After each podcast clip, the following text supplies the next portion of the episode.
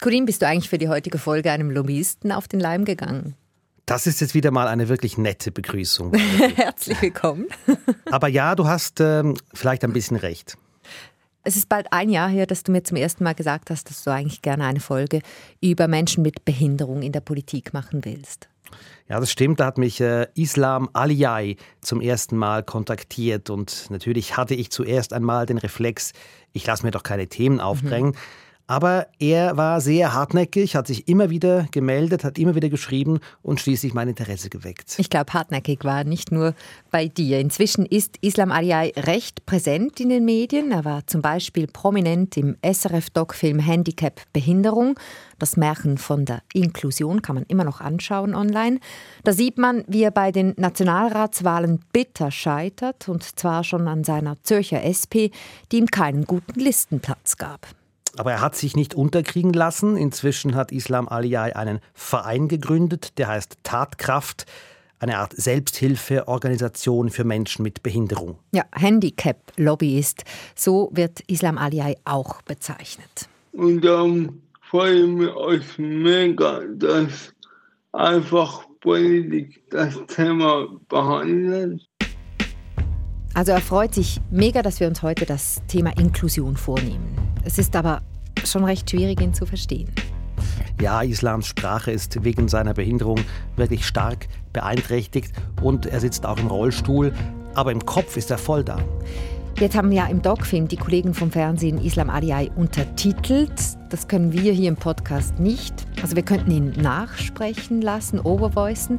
Aber das ist ja dann irgendwie auch unbefriedigend. Man spürt dann den Menschen auch nicht mehr so dahinter. Da kommt nicht mehr rüber. Es ist wirklich ein schwieriges Dilemma, in dem wir da eigentlich stecken. Ja, mittendrin sind wir da in diesem Dilemma. Also wir machen jetzt einen Podcast zur Integration von Behinderten und müssen jetzt darüber diskutieren, ob wir jemanden ausschließen sollen. Wir fragen heute, warum gibt es so wenig Menschen mit Behinderung in der Politik? Und ich kann euch jetzt schon sagen, wir hängen da alle mit drin. Das ist einfach Politik mit Gurdin Vinzenz und Valerie Wacker. Mit Dilemmas umgehen ist unser Job und wir haben auch einen tollen Ausweg gefunden. Du hast Luana Skena getroffen. Wie bist du eigentlich auf sie gekommen? Ja, sie ist auch im Vorstand von diesem Verein von Islam Aliyai, Tatkraft. Jung ist sie, 21, also am Anfang eines politisch aktiven Lebens und hat aber trotzdem schon die eine oder andere Enttäuschung erlebt. Was ist ihre Einschränkung? Sie ist praktisch blind. Frau Skena. Ja. Vinzenz, Radio SRF. Hallo. Alles gut? Ja, bin ich. Oh, ja. Sehen Sie das da? Das ist ein ganz kleines Mikrofon. Aha. Luana Skene kommt aus Sargans im Kanton St. Gallen. Ich habe sie am Zürcher Hauptbahnhof abgeholt und sofort erkannt an ihrem weißen Stock. Ich kann Fingerzählen auf 50 cm. Äh, so hat meine Augen jetzt das letzte Mal noch gemessen. Und also ja, ich sehe wirklich Sachen, wenn sie direkt vor meinem Gesicht sind. In Zahlen ausgedrückt heißt das, auf dem einen Auge Sehkraft 0%, auf dem anderen gerade noch 2%. Luana sieht fast nichts. Wie findet sie sich denn zurecht, wenn sie jetzt nach Zürich kommt, in die Großstadt? Das ist nicht einfach. Äh, sie studiert in Zürich, muss also immer wieder vom Hauptbahnhof an die Uni. Geografie studiert sie. Sie hatte ganz am Anfang eine Assistenz dabei, also eine Person, die ihr bei der Orientierung geholfen hat. Jetzt unterdessen schafft sie das alleine mit diesem kleinen Rest Sehkraft, den sie hat, mit dem Stock und auch, weil sie sich gewisse Wege eingeprägt hat. Und wenn etwas Unvorhergesehenes kommt, eine Baustelle oder eine Umleitung oder wenn sie irgendwo hin muss, wo sie noch nie war? Dann fragt sie, spricht jemanden an. Wenn sie das nicht tut, dann, dann dauert es einfach länger. Überhaupt braucht sie, um von A nach B zu kommen, um Sachen zu finden, einfach mehr Zeit als eine Person ohne diese Beeinträchtigung. Und wir haben da ein kleines Experiment gemacht zusammen, als wir dann oben waren auf dem Campus Irchel der Universität Zürich. Mhm. Das ist ein großes Gelände, viele Gebäude und auch Normalsehende, die sich da nicht auskennen. Das unübersichtlich. Ist unübersichtlich, ja. Und die Aufgabe war, Luana, finde den Raum F68. Oh. Wie, was, was würden Sie jetzt machen? Okay, also es hat eine gewisse Logik. Ja. Also F ist der Stock F. Ja. Und wenn man jetzt da gerade reingeht, dann ist man auf dem Stock H. Glaube Okay. Nein, G. Und das G. wissen Sie einfach. Ja. Ja. Das, das lernt man mit der Zeit, weil die meisten Hörsäle sind genau auf dem Stock, den ich amigs brauche. Ja, ja. Während Luana Skena auf die Suche geht, machen wir hier mal weiter. Was hat sie eigentlich mit Politik zu tun? Sie begann sich früh zu interessieren dafür, schon mit 14, 15, und zwar wie ganz viele in ihrem Alter in den letzten Jahren. Es war die Klimafrage, die Umweltpolitik generell, die sie umgetrieben haben. Dann sind wir zuerst mal die jungen Grünen in Sinn gekommen. Ich habe doch auf verschiedenen Webseiten herumgeschaut und zuerst gefunden, ja, die jungen Grünen wären etwas. Ähm, und dort bin ich dann eben mal, habe ich mich mit denen getroffen und dann haben sie eben gerade die Siegungsinitiative lanciert. Ah, okay, ja. Und dann bin ich dort mit Unterschriften sammeln. Also ich bin wirklich so am ersten Morgen dort gewesen, habe vorher noch nie etwas Politisches gemacht. Und dann, wir sind heute am Unterschriften sammeln, möchtest du mitmachen? Und dann habe ich so gefunden, okay, why not? Why not? Aber die Probe aufs Exempel hat dann gezeigt, das ist nicht so einfach, Unterschriften sammeln, wenn du fast nichts siehst. Also ich sehe nur zweidimensional. Das heißt, mir fehlt die ganze Tiefe und Distanzabschätzung. Und dann natürlich auf der Straße, wenn man irgendwie Leute ansprechen sollte, ist das ja schon recht wichtig, dass man irgendwie das kalkulieren kann, wenn ist die Person bei mir. Und oft bin ich dann den Leuten halb nachgesprungen, weil sie Mhm. einfach schon fast wieder einmal vorbei gewesen sind. Was sicher ein einen lustigen Eindruck gemacht hat. Was halt auch ist, andere können die Leute ein bisschen abschätzen, nur schon mit dem Alter, weil sie sie sehen. Ähm, mir ist es passiert, dass ich mal eine 13-Jährige angesprochen habe. Zweimal. Also die gleiche Person. Ja, die gleiche Person. Das war eben dann das Oberpeinliche. Gewesen. Okay, bedeutet, bei ihrer allerersten politischen Aktion wurde sie direkt mit ihrer Behinderung konfrontiert. Gibt es noch andere Dinge so aus dem aktiven Politleben, die ihr nicht möglich sind? Also ich meine, zum Beispiel, wenn es ums Plakatieren geht, eben nur schon wissen, wo kann ich ein Plakat aufzuhängen oder auch mit diesen Plakaten herzukommen, das macht man meistens mit einem Auto. Ich kann nicht Auto fahren. Und da gibt es nachher eben schon so Sachen, die nicht gut gehen oder eben auch auf Veranstaltungen kommen, ähm, wie vorher schon besprochen. Genau, dass man muss suchen ja. Ja, das ist sehr herausfordernd. Apropos Versammlungslokal suchen, wo stehen wir eigentlich bei unserem Experiment Hörsaal finden? Bei gut zweieinhalb Minuten. Ja, also ich mache das so, dass ich dann immer mal bis zur ersten Tür laufe, wo dann gerade wieder kommt. Und dann schaue ich bei der ersten Tür, was da ist. Und das ist 54. Das heisst, wir sind schon wieder am falschen Ort, oder? Ähm, wahrscheinlich. Und dass ich in die falsche Richtung laufe, ist etwas, was recht oft passiert. Ja. Gehen wir zurück zur politischen Arbeit. Da ist ja Lesen zentral. Ich habe einmal mit einer Blindenradioredaktorin im Team gearbeitet und die hatte vor der Tastatur eine Leiste, in der ihre E-Mails dann in Breilschrift, also Blindenschrift, angezeigt wurden. Hat Luana das auch? Ja, sie kann und braucht auch die Blindenschrift, aber weil sie eben noch ein bisschen sieht, äh, macht sie viel mit, mit Heranzoomen, also auch auf dem Smartphone oder dem Computer. Und dafür hat sie ein extra Programm und sie hat auch ein extra Programm, das ihr Dinge vorliest. Luana Skena weiß sich also zu helfen, auch wenn sie nicht ganz alle Aufgaben, die auf eine aktive Politikerin so zukommen, meistern kann. Oder schnell meistern kann. Aber das hat sie nicht entmutigt, oder? Nein, ich würde sogar sagen, im Gegenteil. Die Tatsache, dass sie auf diese Hindernisse stieß, äh, die hat sie eher noch angetrieben, weiterzumachen. Aber ja, es gab schon Dämpfer. Erzähl mal, was war da los? Also eine scheinbar kleine Episode, die sie mir erzählt hat, äh, war dann später nach dieser Erfahrung bei den Jungen Grünen mit dem Unterschriftensammeln bei den JUSO, Jungsozialisten. Da engagierte sie sich auch eine Zeit lang. Da ging es um etwas ganz Praktisches. Ich bin an einer Jahresversammlung und das ist ganz schlimm weil es ist ein großer Saal mit Tisch und zwischen diesen Tisch und Stühlen oder Bänke, ich weiß gar nicht mehr, hat es überall Taschen am Boden rumliegen gehabt.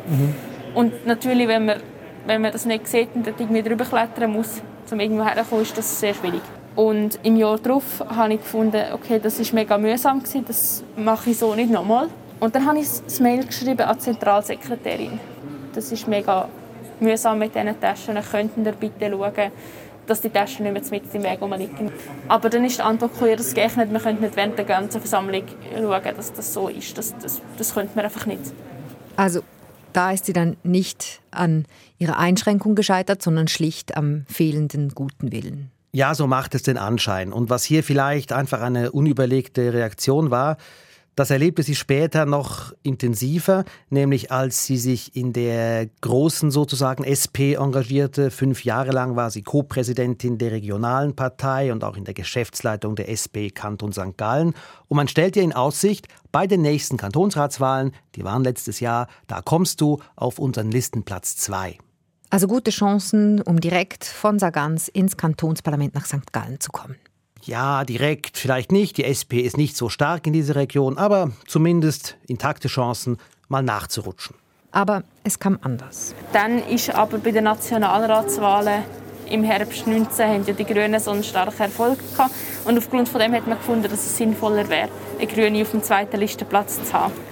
Moment. Also eine Grüne, die haben eine Parteifremde noch vor ihr auf die SP-Liste gesetzt. Ja, dazu muss man aber wissen, die Grünen sind halt auch schwach in der Region Sargans und die politische Überlegung war, wir spannen zusammen, SP-Grüne machen eine gemeinsame Liste, um so mehr Stimmen zu holen. Parteitaktik vor Inklusion also. Wenn man es positiv sehen will, dann könnte man jetzt auch sagen, sie wurde einfach gleich behandelt wie alle anderen auch, weil solche Erfahrungen, die machen viele Politeinsteiger, haben wir auch schon bei Einfach Politik besprochen, zum Beispiel in der Folge Marathon ins Bundeshaus. Da wird halt einfach mit sehr harten Bandagen gekämpft. Ja, das stimmt schon, aber es war letztlich nicht der schlechtere Listenplatz allein, der sie baff machte, sondern was nachher kam. Ich habe gar nicht so gewusst, wie ich darauf reagieren sollte und was ich ihm gesagt habe.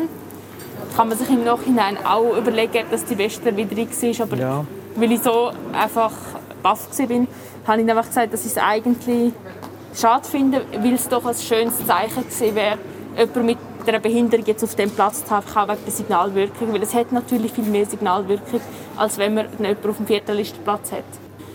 Dann ist mir darauf aber den Kopf geworfen worden, ich würde mich auf meine Behinderung reduzieren. Und das habe ich extrem ungerechtfertigt gefunden, eben weil ich mich generell in der Partei sehr engagiert habe. Und nachher ist das gekommen, eben, dass ich mich auf meine Behinderung reduzieren würde. Sie soll sich also selber nicht auf ihre Behinderung reduzieren. Das ist schon recht schmerzhaft, wenn man dann sowas entgegengeknallt kriegt. Aber man muss auch sagen, es erinnert an die Geschichte von Islam Aliyai, unser Handicap-Lobbyist. Ihm ist etwas Ähnliches passiert. Auch er wurde von der SP auf einen hinteren Listenplatz gesetzt. Diese beiden Geschichten, die lösen bei mir zwei Fragen aus. Erstens, ist das ein Muster? Sobald es darauf ankommt, ist es dann vorbei mit dem Integrieren. Und zweitens, Zweimal die SP. Ist das ein Zufall? Diesen und anderen Fragen gehen wir gleich auf den Grund. Davor aber noch zu deinem Experiment. Finde Raum F68. Ähm, also dort haben wir 65, da ist 64 und 70 war auch dort. Gewesen. Also wo 68 ist, auch nicht ist, logisch, macht jetzt nicht also so Sinn. Irgendwie geht gar nicht der Reihe nach. Nein, so wie es aussieht, nicht. Ähm, jetzt hier nochmal eine Tür. Da. Ah, da ist 68. Genau. Nach 8 Minuten 39 Sekunden haben wir den Raum gefunden und unser Ausgangspunkt war etwa 100 Meter entfernt. Luana selber fand, unter 10 Minuten, das ist ganz gut. Und du musst wissen, an der Uni Irchel gibt es keine Blindenschrift, bedeutet, ohne ihre Restsehkraft wäre es noch länger gegangen. So konnte sie wenigstens bei den Türen ganz nah hingehen und die Beschriftung entziffern. Ich finde es beeindruckend, das Experiment. Es zeigt aber auch, sie braucht wirklich mehr Zeit. Und das kann man teilweise kompensieren, indem man zum Beispiel einfach früher da ist, sich Hilfe holt. Aber in einem Politbetrieb, jetzt umgeben von lauter Alpha-Tierchen, da stelle ich mir das nicht ganz einfach vor. Und dafür muss man auch sagen, Luana, die trainiert jeden Tag ihre Geduld und ihre Hartnäckigkeit, was ja zwei äußerst wichtige Eigenschaften sind, um in der Politik etwas zu erreichen. In der Schweiz leben 1,8 Millionen Menschen mit einer Behinderung. Ich sage es nochmals, 1,8 Millionen, wären dann ein Fünftel der Gesamtbevölkerung. Also, diese Zahl hat mich ehrlich gesagt sehr überrascht. Ich dachte, es seien weniger.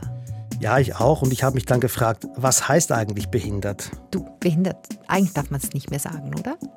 Ja, also es gibt Betroffene, die das stört tatsächlich. Sie hören lieber beeinträchtigt, vielleicht auch benachteiligt. Anderen, wie Luana Skene, ist es egal. Gut. Die Frage bleibt, wer zählt zu dieser Gruppe? Bei diesen 1,8 Millionen muss der Begriff doch eigentlich einfach sehr weit gefasst sein. Also der Zahl liegt die Definition im Schweizerischen Behindertengleichstellungsgesetz zugrunde. Und die geht so, als behindert definiert sind Personen, die ein dauerhaftes Gesundheitsproblem haben und die stark oder etwas bei Tätigkeiten des normalen Alltagslebens eingeschränkt sind. Dauerhafte Gesundheitsprobleme. Da kann man jetzt wirklich vieles drunter verstehen. Da gehören auch viele chronische Krankheiten dazu, oder psychisch leiden, Depressionen zum Beispiel? Ja, stimmt. Und der Bund unterscheidet darum eben noch eine zweite Gruppe. Da spricht er von Menschen mit starker Beeinträchtigung. Dazu zählen die StatistikerInnen dann noch knapp eine halbe Million Menschen. Machen wir doch mal die Rechnung. Behinderte Menschen seien in der Politik untervertreten, sagen ihre Interessenvertreter. Schauen wir mal in den Nationalrat. Wie viele Nationalrätinnen mit Beeinträchtigung haben wir denn da? Also wenn wir jetzt nur jene zählen, die eine sichtbare, starke Beeinträchtigung haben, von den anderen wissen wir es ja vielleicht gar nicht, dann gibt es den Thurgauer Mittemann Christian Lohr. Er ist schwer körperlich behindert und sitzt im Rollstuhl. Also ein Mensch mit starker Beeinträchtigung mhm. auf 200 Nationalrätinnen. Macht 0,5 Prozent.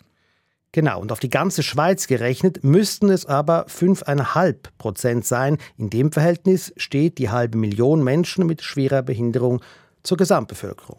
Wir haben also eine elffache Untervertretung. Ja, und das ist krass. Ich, ich könnte jetzt einwenden, auf der anderen Seite, das Parlament ist halt kein Spiegelbild. Das Viertel Ausländerinnen und Ausländer ist ja auch nicht vertreten und es hat auch zu viele Akademiker im Verhältnis und zu wenig Frauen. Aber damit lässt sich die Untervertretung der Behinderten ja nicht wegdiskutieren. Eine Möglichkeit, um etwas gegen Untervertretungen aller Art zu unternehmen, wären Quoten ein höchst umstrittenes Thema, über das auch wir immer mal wieder nachdenken und überlegen, ob wir darüber mal eine Folge machen sollten. Deshalb interessiert uns eure Meinung. Was haltet ihr von Quoten in der Politik? A. Das ist nötig, um die Gesellschaft besser abzubilden. B. Das ist unnötig. Politik ist halt ein harter Wettbewerb. Oder C. Ihr habt eine andere Meinung. Sagt mir welche. Ihr erreicht mich auf 079 859 87 57 oder auf einfachpolitik.srf.ch. Und auf den gängigen Social-Media-Plattformen, da sind Cordine und ich auch zu finden. Und wenn ihr übrigens etwas für unsere Quote machen wollt, dann bewertet uns in der App und empfehlt uns weiter. Wir fragen heute, warum haben es Menschen mit Behinderung in der Politik so schwer? Verlässt die Parteien im entscheidenden Moment der Mut? Sind es Vorurteile oder geht es um technische Hürden? Solche Fragen erforscht Claudia Spiers an der Uni Zürich in einem Projekt mitfinanziert vom Eidgenössischen Büro für die Gleichstellung von Menschen mit Behinderung. Den Anstoß dazu hat übrigens der umtriebige Islam Aliyah gegeben. Ja, das schreibt aber wirklich viele Mails.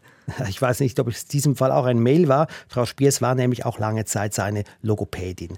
Aber item, diesen Sommer wird das Forschungsprojekt abgeschlossen und das Ziel sind dann Empfehlungen an Parteien und Behörden, wie sie mehr Behinderte in die Politik bringen können. Und was hat Forscherin Spiers herausgefunden?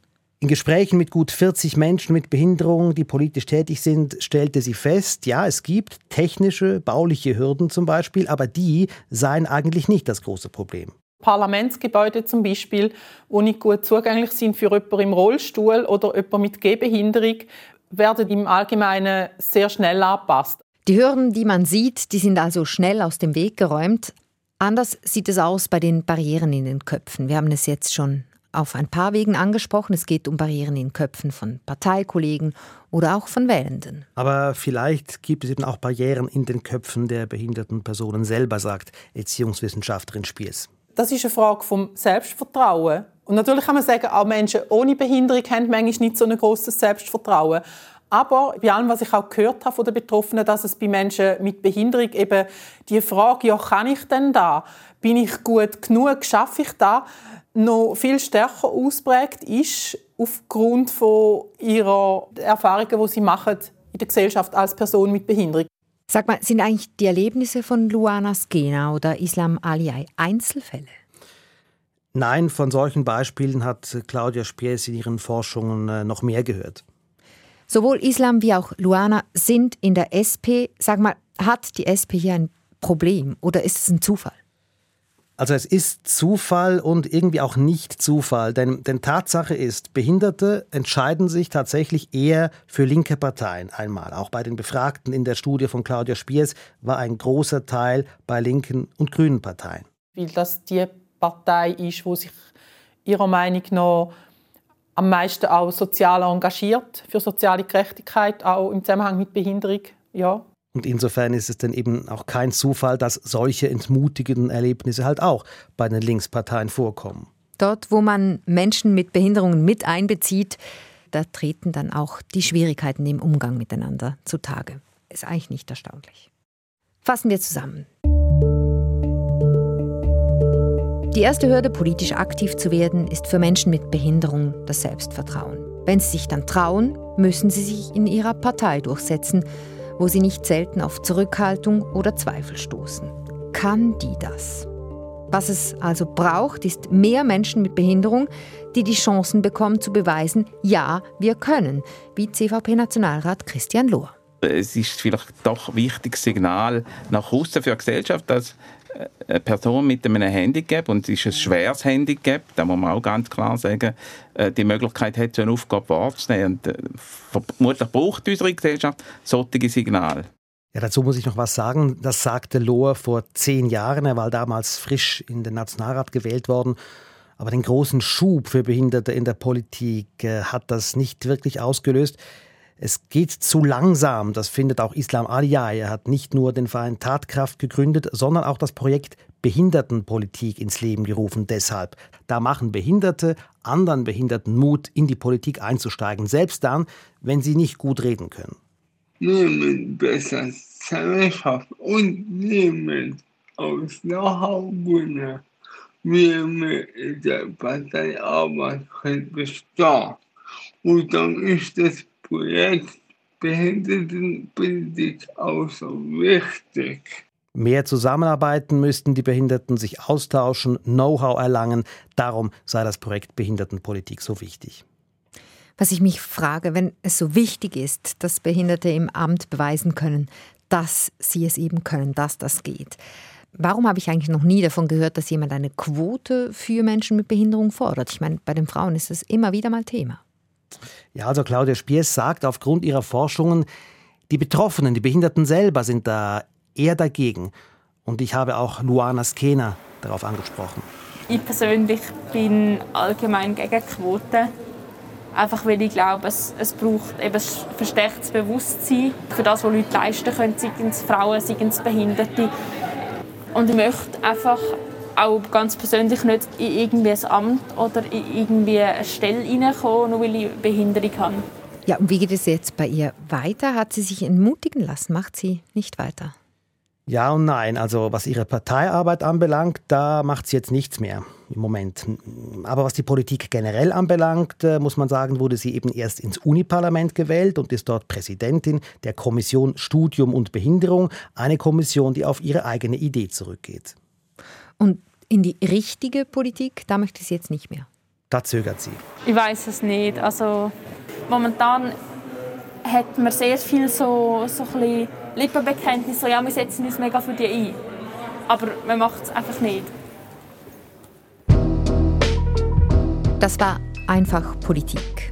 Produktion Christoph Kellenberger, Technik Remo Panzeri, im Studio Corinne Vinzenz und Valerie Wacker.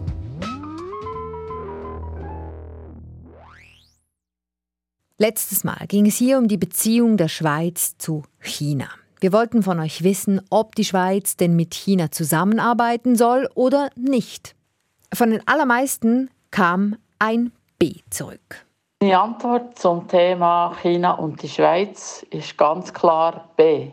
Ein Marschhalt wurde gefordert. Die Beziehungen sollen nicht fortgeführt werden. Ihr seid also überwiegend für Vorsicht im Kontakt mit China. Franziska findet, man müsse diesem China etwas entgegenhalten, diesem diktatorischen Überwachungsstaat, der mir langsam Angst macht, der überall auf der ganzen Welt dominieren und überhand nehmen man nicht einfach nur aus wirtschaftlichen Gründen, sprich wieder einmal mehr das Geld, dem sich beugt und, und das so quasi gut heisst. Nur eine einzige Rückmeldung ging ein von jemandem, der die Zusammenarbeit mit China gänzlich unbedenklich findet. Das Land habe schließlich seine Bevölkerung aus der Armut befreit. Der Rest von euch mahnt zur Vorsicht. Viele haben mit ihrer Stimmabgabe auch gleich die Bitte um Anonymität mitgeschickt. Auch Roland. Ich möchte gerne nur mit Vornamen genannt werden. Es hat genau mit dem Thema zu tun. Ich traue bereits jetzt schon dem langen Arm von China zu, dass er Sachen gegen mich unternimmt, wo ich nicht so les finde. Für ihn ist klar, dass der Aufstieg von China zur Weltmacht erst am Anfang stehe. Und er fürchtet auch, dass der Einfluss Chinas in Europa sehr groß werden wird, was in seinen Augen auch Folgen haben wird. Er fordert deshalb eine totale Kehrtwende. Gar keine Geschäfte mit China mehr. Bei uns gemeldet hat sich auch einer der Studenten, die 2019 in Hongkong waren und deren Film dann nicht hätte gezeigt werden sollen in Zürich, wenn es nach der chinesischen Botschaft gegangen wäre. Er schreibt, was ich gemeinsam mit meinen Freunden auf den Straßen Hongkongs erlebt habe, werde ich nie vergessen. Und er geht hart ins Gericht mit der Hochschulleitung der ZHDK. Er fühle sich als Student schlicht nicht ernst genommen. Vielen herzlichen Dank für all eure engagierten Rückmeldungen. War wie immer interessant von euch zu lesen und zu hören. Bleibt uns treu und empfiehlt uns weiter.